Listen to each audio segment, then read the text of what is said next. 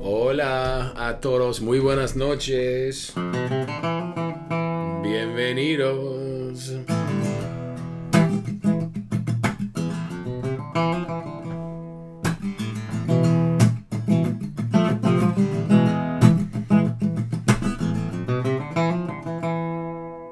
Bueno, estoy cambiando la introducción un poco, lo siento.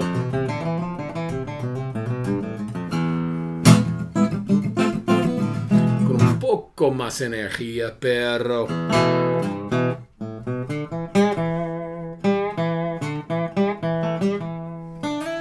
Lo siento, quería tocar un poco para ustedes. Mira, buenas noches. Estoy grabando ah, la grabación en un, um, una hora un poco diferente. Es miércoles, 9 de la noche. Y bueno, por la primera vez yo grabé el podcast um, más temprano hoy día, pero tuve problemas y tuve que borrar la grabación del podcast. Así que es la primera vez en 10 semanas más o menos que tuve que re-recordar, ¿no? Pero no, no pasa nada, estaba, eh, no sé, estaba un poco desorganizado hoy día. Mira, um, me gustaría hablar un poco en inglés. Este episodio es para ustedes, mis estudiantes en AP.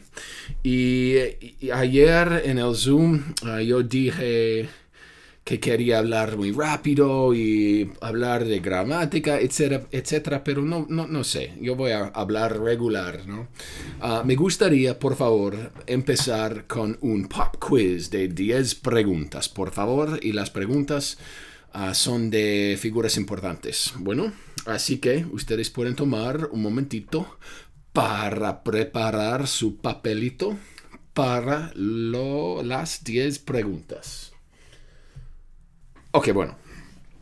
Uh, pregunta número uno. Y bueno, la verdad es mi propósito en este momentito es solo para hablar, obviamente como siempre, así que ustedes pueden escuchar. Y la información y las figuras obviamente son importantes también, pero no sé, estoy, estamos practicando, estamos preparando un poco para, para uh, viernes. Y en este sentido me gustaría decir algunas cositas en inglés también. Así que me gustaría, um, ¿cómo se dice? Prestar atención al tiempo. Así que bueno, pregunta número uno. Esta persona es una persona muy famosa de México y él ganó el Premio Nobel para Literatura. Esto es número uno un escritor muy popular y famoso de México. ¿Está bien? Preguntita número dos.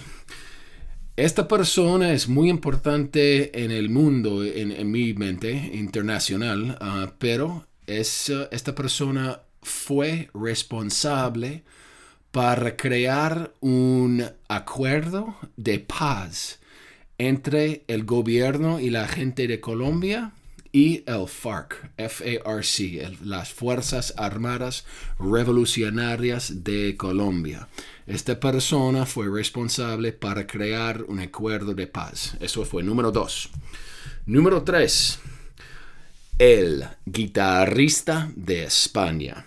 Bueno, bueno, el padre de flamenco, el Jimi Hendrix de España. Eso fue número dos. Ah, lo siento, número tres. Número 4. Yo entiendo que estoy hablando un poco rápido, pero la verdad es yo quiero... Um, no sé, yo quiero dar, yo quiero hablar un poco en inglés. Bueno, número 4. Número 4. El autor de la obra muy famosa de Bernarda. Yo quería darles detalles de, de, Bernarda, pero Casa de Bernarda Alba fue escrito de cuál persona. Número 4. Número 5. Ah, dos partes, por favor. Uh, número 1. ¿Quién es el presidente de México? Uh, obviamente ustedes saben los initials, pero me, eh, si ustedes pueden, me gustaría el nombre entero, por favor, del presidente hoy día de México. Y otra cosa de México, um, ustedes pueden recordar cuál es la distancia uh, o cuál, cuál larga es la frontera entre los Estados Unidos y México en miles. ¿Cuál es la distancia de esta frontera? ¿Está bien? Número 5. A número 6, por favor, es otra pregunta de México. Me gustaría un nombre del presidente que milita, yo tuve que practicar esta palabra, militizar, militizar, militizar. Este presidente militizó la guerra de drogas en México. El presidente en el pasado. Bueno, número 7, ustedes saben, el padre del realismo mágico.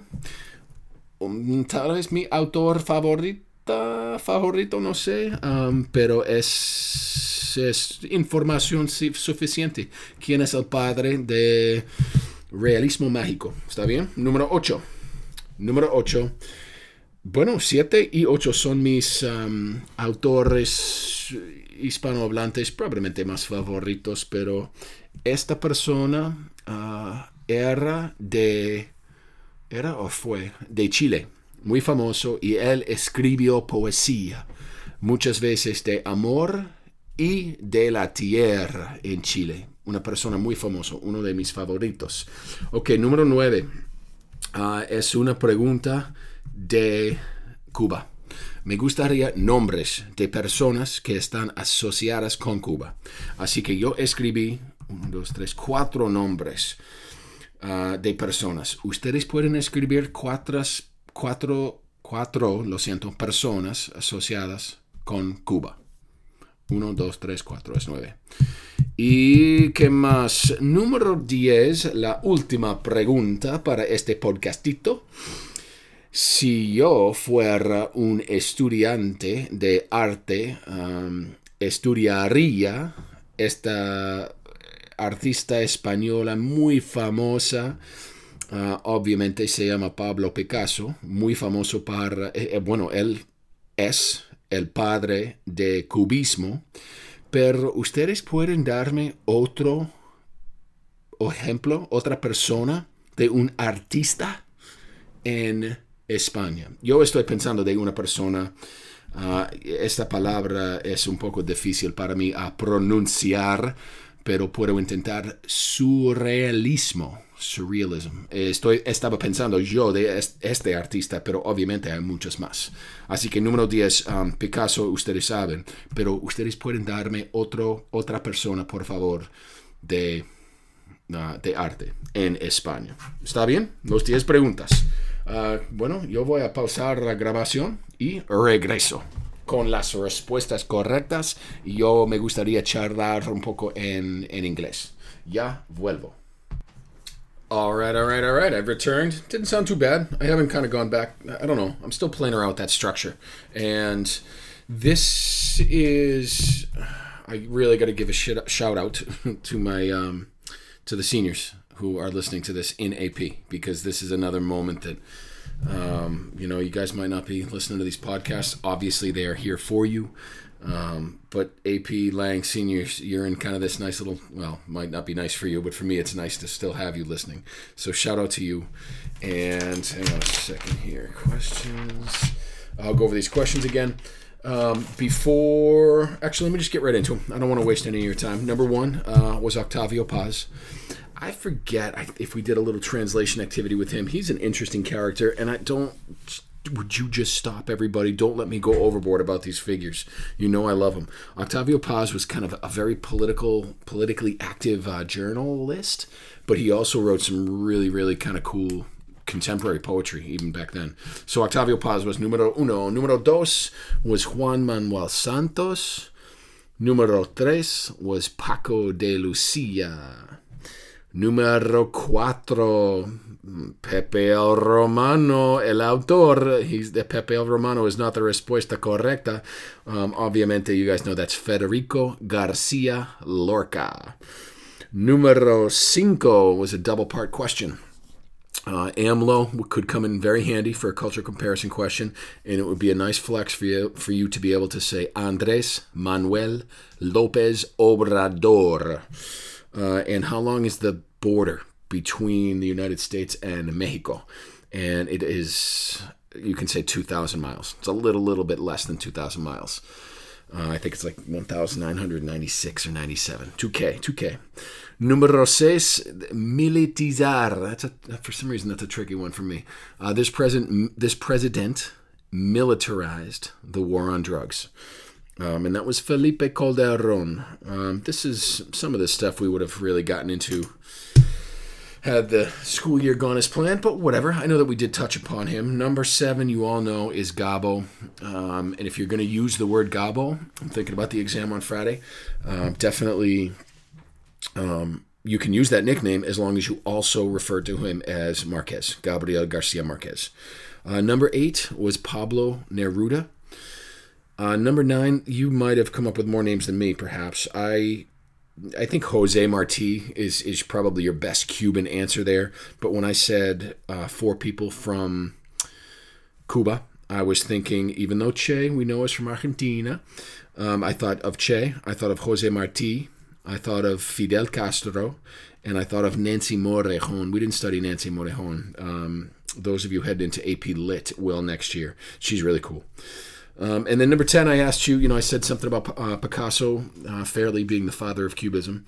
It's a nice comparison. How about, you know, between like Gabo as the father of magical realism and Picasso as the father of Cubism. Those are some, those are some tall, tall names for recognition there.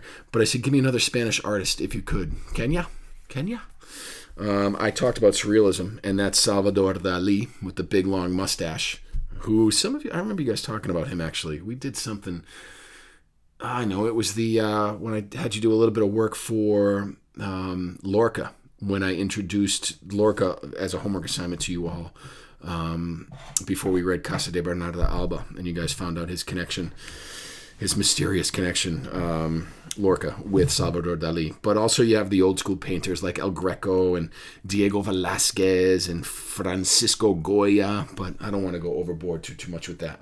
All right, we're at 12 minutes. I'm going to yell here for a second. I'm going to step away from the mic. Hang on, hang on.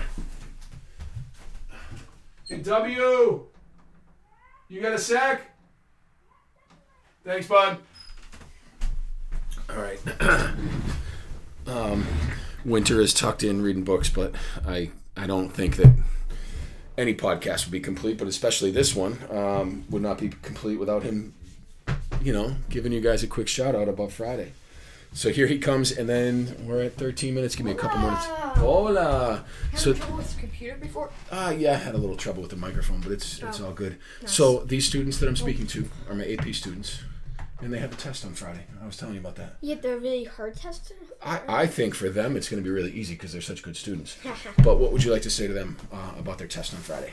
I mean, I can't say anything else, but good luck, really. That's it. Good luck. You do your best. Be tranquilo, right? Yeah. All right, and you'll talk to them again. They'll be they'll still be there. Yeah, I'm so I'm gonna talk to you guys. All right. Good night. Good night, love. Love you. See you. Thank you for Good luck. coming Good luck, AP students. Woo! Buena suerte. Okay. All right. Uh, wrapping up here. Close this door again. Oh, what do we have for you? A couple of heads up. Uh, actually, you know what? Let me start with this. No, let me go with the specifics first. Sorry. I'm fried, you guys. These the I haven't zoomed, and I'm trying not to. I don't mean this as a complaint. It's just a fact. I'm trying to understand the kind of fried and the kind of tired that I am. I the, the amount of zooms in the last two days have been, and not just with students. That's those are the fun ones, but with school committee and baseball and faculty and departments and and and winter is on Zoom sometimes. I, I try to give him space for those, but geez, I've been doing a lot of Zooms, so I'm, I'm zoomed out. So I feel like I'm making sense, but if I'm if I slip a couple times here, forgive me. Um, listen, I wanted to give you one quick heads up about the simulated conversation. Um, Bonnie, you asked. I do not have an answer yet, and I and I did try to find out, and nobody seems to have an answer. Uh, Bonnie's question for those of you who weren't the Zoom yesterday was, "Will you get a sheet?" Um, and you all know you won't get a sheet, but will you be triggered to say answer affirmatively or answer negatively or something like that? I do not have an answer to that. I haven't seen it in any of the literature. I've been looking, and I'll continue to look. But worst case scenario, you know, just do your best on that. But I'm sorry that I don't have an answer for that. While I'm on the topic of questions, Luce, you asked about the, I think it was Luce um, about registering. Um, and uh, let me articulate that question better. The instructions tell you to make sure that the exam app is closed when you begin to enter your email ID. That information, instead of me reading it to you, is on page 16. It's not that complicated.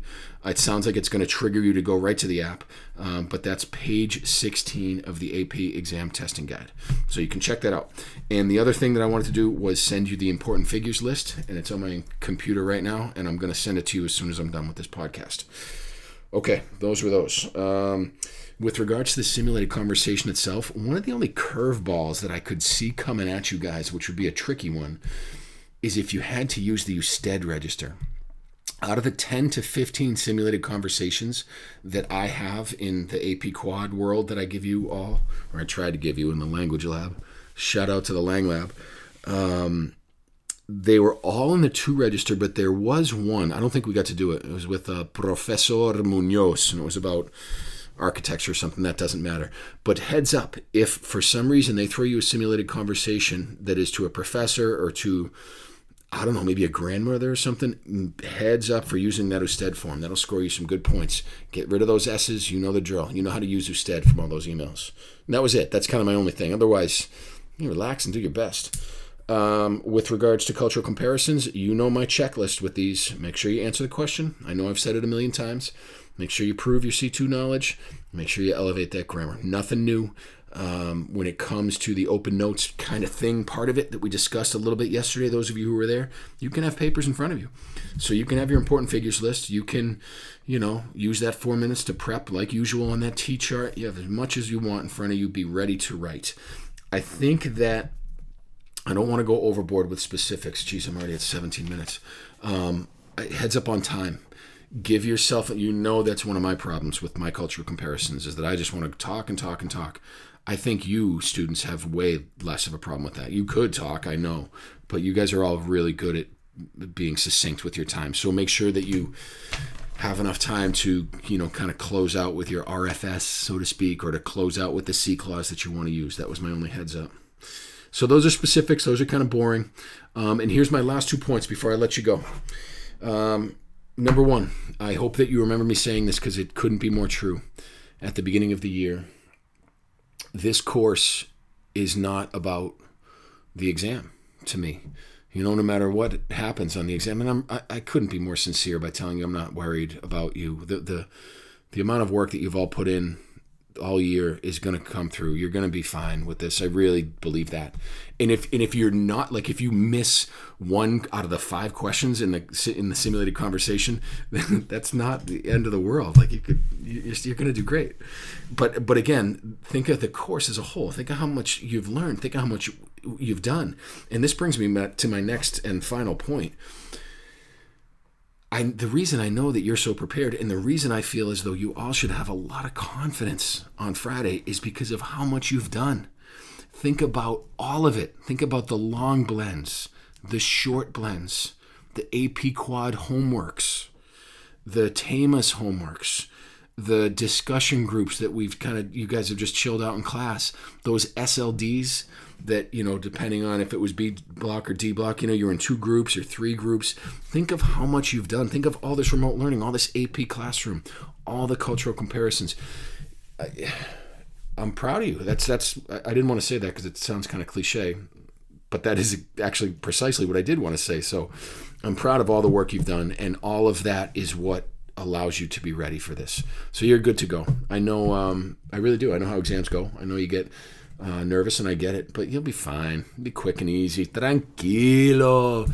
Escuchen, hablen, usen gramática bueno. Um, tonight is Wednesday. Uh, it's 9:30 now, so I'm going to send this out, and I'm going to send out the important figures list. And if you guys have any questions tomorrow, uh, just shoot me an email. I'll get right back to you. And that's all. So seniors, oh my gosh, seniors. Um, please let me know, seniors specifically, um, U12. I'm talking you specific right now. Those of you who are taking the exam, um, just give me a shout after the exam. If you if you don't mind, say hasta luego. It's not an assignment or anything like that, but you guys are good to go. And what else? Everybody else, uh, the podcasts obviously will continue. Uh, I'm going to change the structure up minorly, but I'm not going to take too much of any more of your time right now with that. Uh, I want to really give um, the sophomores, the Spanish three squad, not the sophomores in AP, and I know who you are, uh, but the sophomore, the Spanish three, I want to kind of throw them a, a, a podcast for them. I'm going to start uh, requiring them to listen to these as well. They've been optional until now. But I digress. We're at 21 minutes. We're getting up there. Uh, good luck on Friday. Be confident for the reasons that I said. You guys have put in a ton of work, and it's going to come out in the wash. That is all. Espero que ustedes disfruten tus noches, tus días. Uh, otra vez, um, contact me with any questions that I can answer mañana, which will be Thursday. And I'll catch you real soon. Hasta luego.